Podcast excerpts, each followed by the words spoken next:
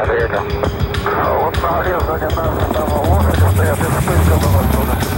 меня здесь своя Голгофа, но креста для распятия нету. Мы с тобой воевали неплохо. На отход дать пора ракету. Голос Афгана. Владимир Васильевич Тетеря. В 18-летнем возрасте я призвался в армию. Прослужил я в Афганистане два года и два месяца.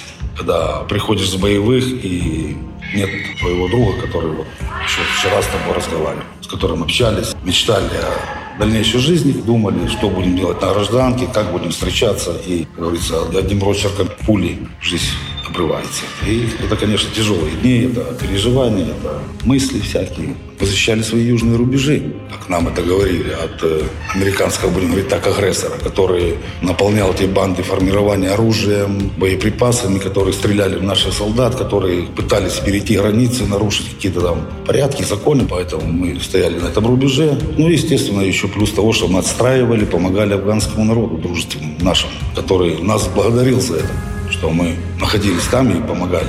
Да, благодарности от них шли, они очень были благодарны нашим людям и всему народу, бывшему Советскому Союзу, в том, что он помогал им очень. Когда пришли американцы, там просто получился полный развал, разруха, голод, страдания, гибели людей, смерти все различные, где американцы просто людей расстреливали на ровном месте, невзирая на то, что это просто мирные жители. Мы так не поступали никогда, потому что мы непосредственно боролись только с бандами формирования.